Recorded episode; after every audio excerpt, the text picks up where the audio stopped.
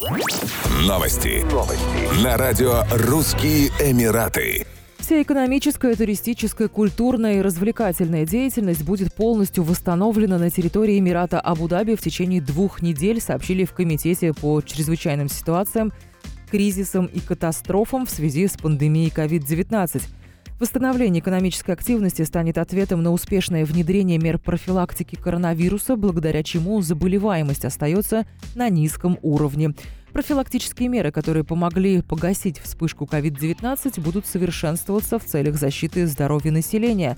На территории столицы ОАЭ продолжится исполнение программ по отслеживанию заболеваемости и проведению тестирований на коронавирус, а также реализация мероприятий, направленных на поддержку социальной стабильности – с момента начала вспышки COVID-19 Абу-Даби ввел жесткий запрет на общественные собрания. Начиная с сентября 2020 года запреты начали постепенно сниматься, однако жители столицы по-прежнему обязаны носить маски в общественных местах и соблюдать социальную дистанцию. Трехнедельные зимние каникулы для школьников начинаются на территории Объединенных Арабских Эмиратов 13 декабря 2020 года, говорится в календаре Министерства образования.